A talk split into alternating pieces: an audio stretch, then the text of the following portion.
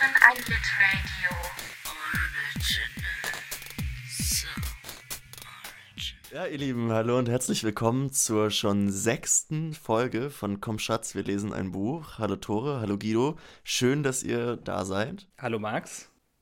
Wir haben in der letzten Folge, haben Tore und ich mit unserem Gast Hagen äh, versucht, ein kleines Resümee zu ziehen, ähm, mal den, den Stand der Dinge abzuchecken und haben uns dabei auch ein bisschen verquatscht äh, und sind so ein bisschen in so Metagespräche abgerutscht. Das wollen wir heute korrigieren und äh, ein bisschen inhaltlicher unterwegs sein und vielleicht uns mit dem Sabbeln auch ein bisschen am Riemen reißen und euch eine zumindest etwas kürzere Folge am Ende präsentieren.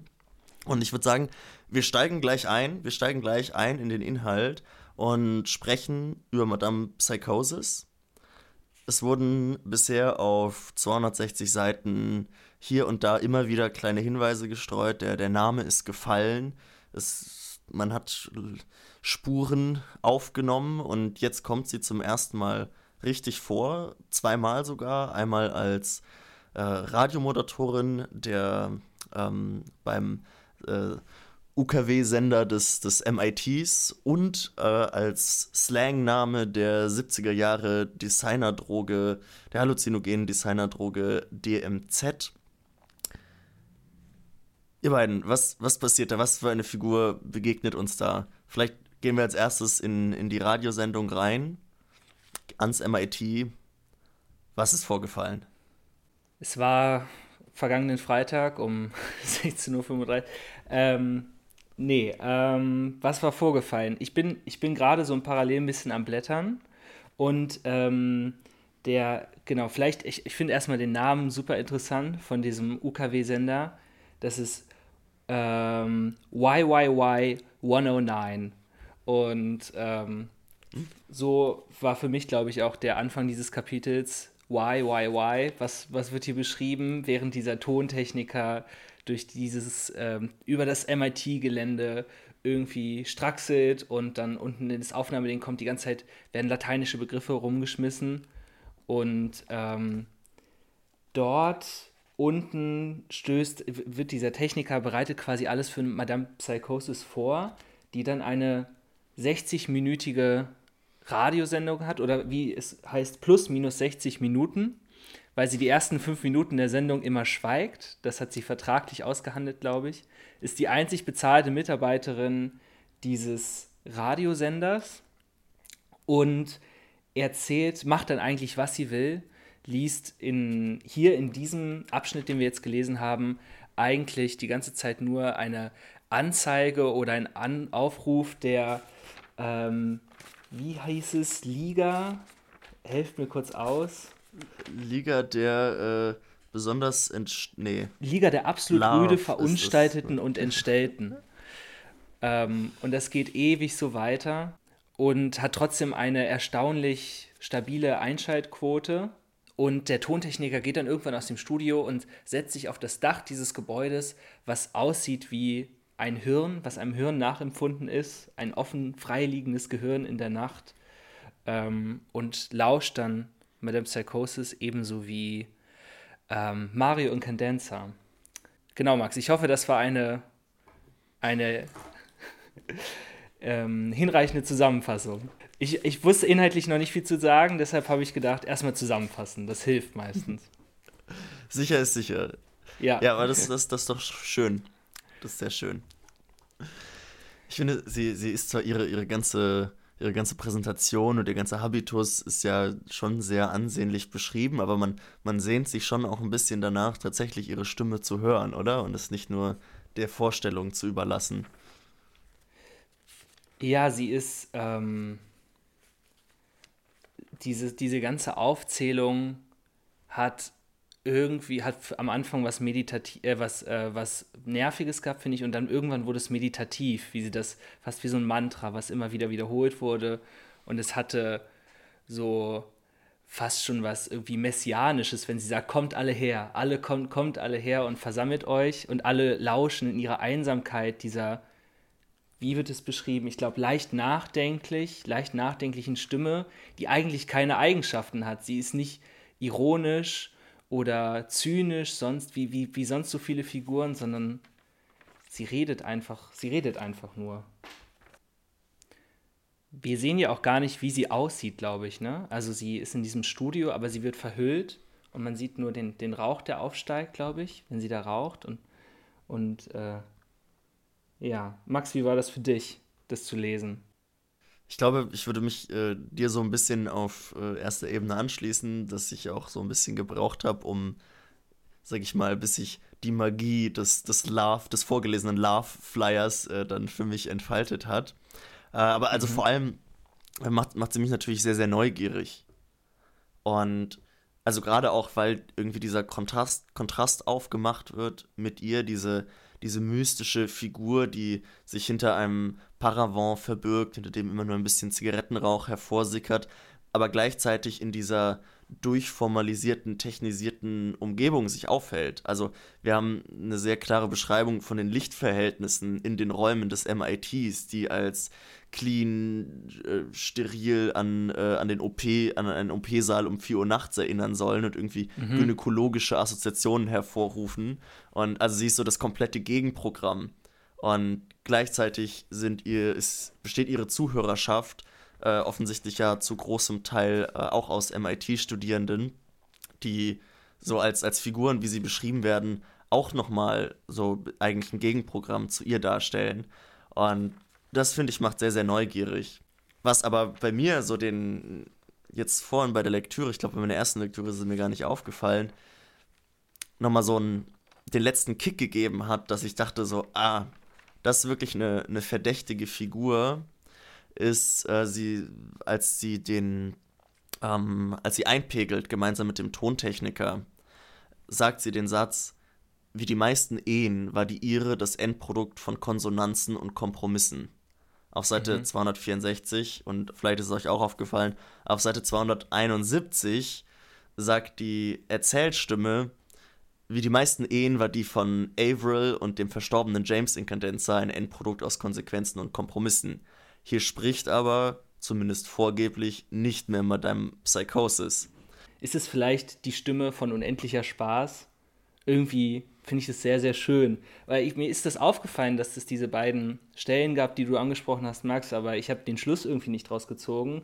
Aber ich hatte mir eine andere Stelle notiert, die letztendlich auch darauf hinausläuft, sich zumindest das zurechtbauen zu können, wenn man will, zu sagen, das hier ist irgendwie, weiß ich nicht, die, die Stimme dieses Buches oder die Stimme von vielleicht David Foster Wallace auch ein bisschen ähm, ähm, auf 275.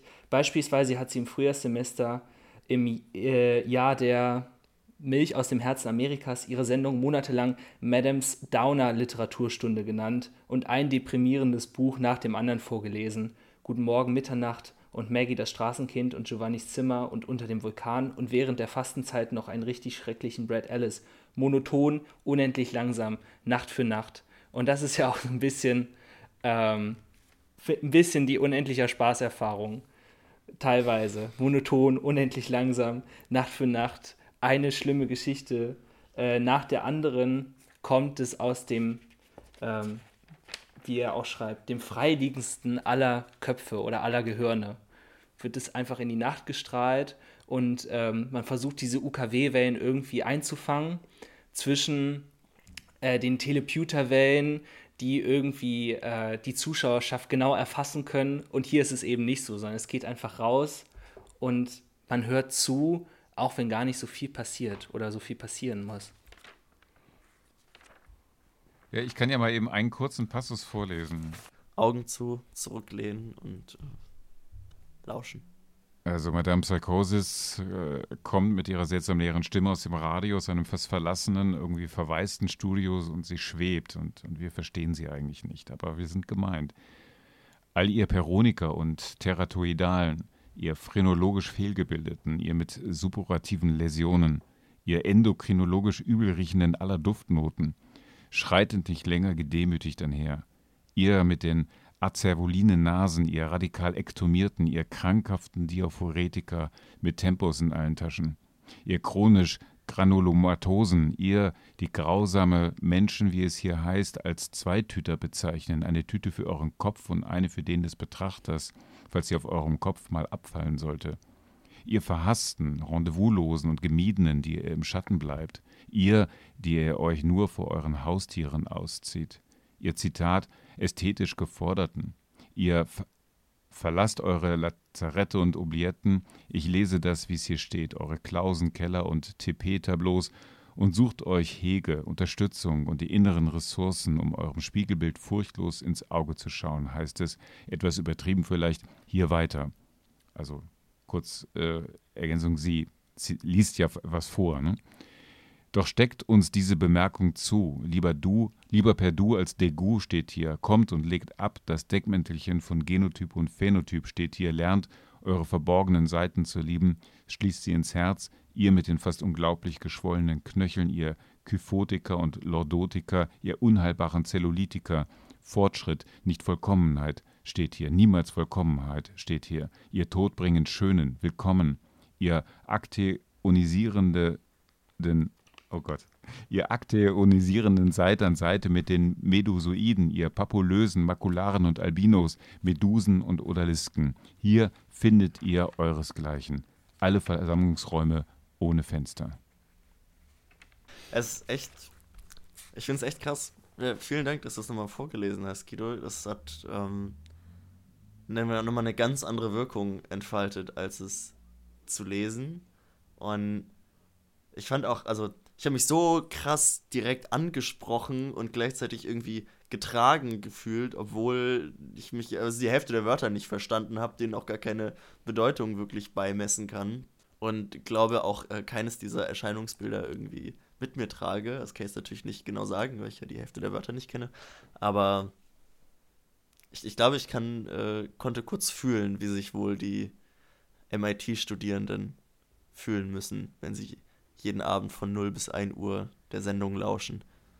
Ja, und nicht nur das. Das Schöne finde ich ja auch, dass wir auf diese Art und Weise sehr genau fühlen und verstehen, wie etwa Mario ihr zuhört. Der ist ja auch dabei. Oder äh, Don Gately hört ihr zu. Die machen genau das, was wir machen, wenn wir das lesen. Und zum Schluss heißt es, ihr seid willkommen, egal wie ernst euer Fall ist, heißt es hier, ernst liegt im Auge des Leidenden, heißt es hier, Schmerz ist Schmerz. Und das gilt ja für alle irgendwie. Nur haben wir nach wie vor keine Vorstellung, äh, was einen dann äh, erwartet, wenn man der Einladung, dieser tollen Einladung nachkommt. Ich finde, so ein gewisser Gruselfaktor bleibt nicht aus, oder? So die, die Frage nach dem, okay, was, was passiert da? Warum, warum lädt diese Person, warum lädt dieser Flyer ein? Hm, ist es sowas Aufrührerisches, ein Manifest zur Revolution? Es verliert ja auch dadurch irgendwie seine Stärke, dass es, dass es im Radio vorgetragen wird, nur als Stimme, wo das Aussehen ja sowieso egal ist. Oder vielleicht gewinnt es auch gerade dadurch an Stärke, wo mhm. irgendwie Form und Inhalt auf einmal übereingehen. Ist es nicht auch fast so eine transzendentale Dimension. Also in dem Sinne, dass es zwar auch natürlich Satire ist über eine bestimmte Art von, von Radiosendungen, wie sie gerade in den USA vielleicht äh, verbreitet sind, aber gleichzeitig auch, also wer da wirklich adressiert wird, also diese ganzen vermeintlich von der Gesellschaft ähm, Verachteten, die Missgestalteten und so weiter, die ähm, eben angesprochen werden und eingeladen werden, dass sie gemeint sind, dass sie, an, dass, dass sie auch dazugehören, dass sie, dass sie da sind.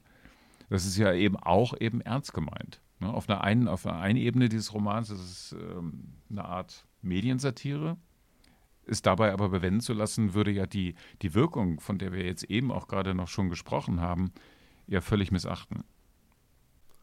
Man kann das zum Beispiel auch ein bisschen äh, wiederum auf einer anderen Ebene noch in, dieser, in diesem Setting, dieser Szene, in der das alles passiert, nachvollziehen mit diesem Technikstudenten, der, der sie ja nicht sieht, ähm, weil sie hinter diesem Vorhang äh, eben spricht und, und sitzt und ähm, den aber wiederum der Erzähler beschreibt. Dass er von seinem Sulkus aus den Mond, der irgendwie wie ein Vollmond aussieht, der mit dem Hammer ein bisschen eingedellt worden ist, betrachtet. Der Techniker trinkt sein Fizzy aus seine Fizzy aus und packt seine Sachen zusammen, um zum Schluss der Stunde hinabzusteigen, die Haut der schrecklichen zerebralen Kälte vom Charles zugewandt, der windgepeitscht und blau ist. Ich würde eigentlich total gern noch den Satz vorlesen, den ich mir leider jetzt natürlich nicht notiert habe, den ich jetzt mal raussuchen muss, ähm, in dem Mario darüber nachdenkt, äh, wie es Madame Psychosis wohl geht und dass er ihr gerne sagen würde, dass sie sich selbst zuhören soll.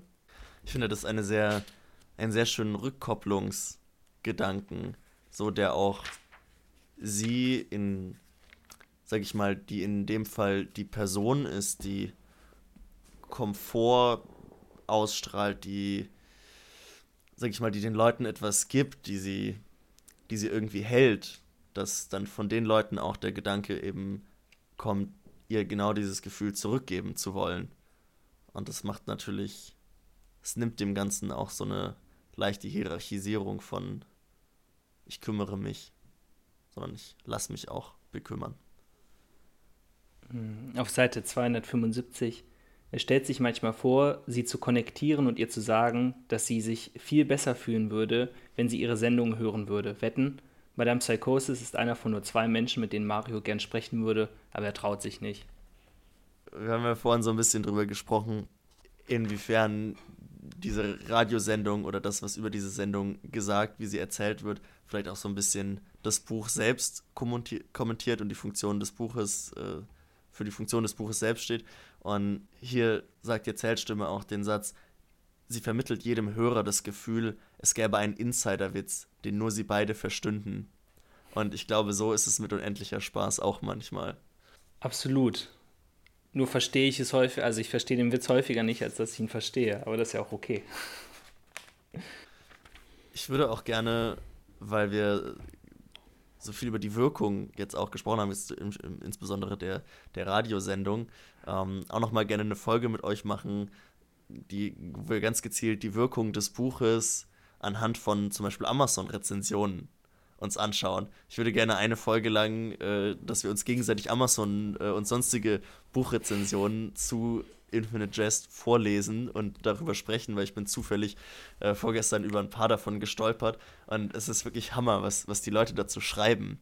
Also, also mit welcher Ernsthaftigkeit zum Beispiel auch jemand behauptet hat, dass, sein Le dass er sein Leben in ein vor unendlicher Spaß und in ein nach unendlicher Spaß einteilen könnte. Und ich glaube, da kann man, kann man ganz, ganz tolle Sachen herausfinden. Lässt da die, die Polarisierung, die wir in der letzten Folge ja noch so ein bisschen wieder mh, mm, verneint haben, beziehungsweise von wo wir gar nicht so viel von mitbekommen haben, lässt sich dann dort finden, meinst du? Vielleicht, das muss ja gar nicht unbedingt äh, das Objekt unserer Untersuchung sein, aber vielleicht, vielleicht, können wir die Schlüsse dann ziehen, wenn wir, wenn wir sie gelesen haben, aber ja, also die, die paar Sachen, die ich jetzt da kurz gelesen hatte, haben bei mir ein sehr, sehr warmes Gefühl ausgelöst. Es waren auch so sehr, sehr freundliche ähm, Rezensionen und auch der Umgang der Rezensentinnen miteinander war tatsächlich jetzt in dem kurzen Ausschnitt ein, ein sehr angenehmer, was ja nicht unbedingt immer so ist. Es gab, als ähm, Infinite Jest erschienen ist, ähm, relativ bald darauf ein paar Jahre später irgendwie gab es ähm, eine Website äh, in den USA, wo so ein, äh, ja, auch schon so ein frühes Social Reading eben verabredet wurde, äh, wo wirklich unendlich viele Leute am Lesen von unendlicher Spaß eben teilgenommen haben. Und das Erstaunliche bei diesen vielen, vielen Menschen war, fand ich, die äh, ausgesprochen freundliche, zugewandte ähm, Art und Weise der Kommunikation, die da gepflegt wurde. So etwas, was wir heute, äh, weiß ich, äh, gewöhnt an, an, an rüden Ton von, von Kommentaren bei Spiegel Online oder Zeit Online oder bei Facebook oder sowas äh, uns kaum noch mehr vorstellen können. Und was aber eben auch zum Beispiel, als ich 2009 äh, dieses Social Reading Projekt 100 äh, Tage unendlicher Spaß gemacht habe, äh, Grundsätzen auch schon da war, aber, aber äh, bei weitem nicht so äh, war und auch in, immer wieder in Kommentaren da so ein, ja, mehr, mehr mit den Widerständen eigentlich gerungen wurde und ähm, eigentlich von der Zartheit die man zum Beispiel eben an dieser ähm, Episode mit Madame Psychosis ja eben auch äh, verspüren kann, äh, völlig unberührt äh, geblieben sind. Jedenfalls viele, die daran teilgenommen damals. Das hat mich schon ähm, auch, auch verwundert, dass man sich so ganz von den ja, plakativen Signalen, die dieses Buch natürlich auch beinhaltet, so blenden lässt, um dann ähm, davon gar nichts mehr mitzubekommen. Ich habe tatsächlich das Gefühl, dass äh, das, was du gerade beschrieben hast, dass um in diesen Modus zu kommen, gerade wenn man eben dieses Buch nicht frisch und unbedarft liest und von Diskurspositionen und sonst was noch einfach schon, sag ich mal, das Urteil verfälscht ist, oder, na, was heißt verfälscht, aber in irgendeiner Form beeinflusst, ähm, dass um in diesen Modus reinzukommen, so die Zartheit und so wieder zu entdecken, der, der Film, The End of the Tour, den ich jetzt, äh, nachdem Tore so oft davon geredet hat, natürlich auch letztens angeguckt habe, ein bisschen hilft ich, ich, also er hat mit mir und meiner Lektüre echt was gemacht, auch wenn ich natürlich nicht genau weiß, wie viel davon ist jetzt Fiktion und also, ne, mich nicht ein, einhergehender, einhergehender damit beschäftigt habe, aber weil Wallace einfach dort auch als eine sehr sanfte Person auftritt irgendwie und mich hat so sehr diese Stelle berührt, wo er ähm, äh, David Lipsky spricht ihn dann, also Jesse Eisenberg spricht ihn dann äh, auf sein Bandana an und so die, die Stilisierung dieses Bandanas zum modischen Statement etc. Und er, er erzählt ihm halt, dass es ihn so sehr, sehr verwirre fast schon, dass die Leute dieses Bandana, das er als Form von einer, von einer Safety Blanket um seinen Kopf trägt, um das Gefühl zu mindern, sein Kopf würde auseinanderplatzen äh, dass das so als, als modisches Statement interpretiert und analysiert und bewertet werden würde.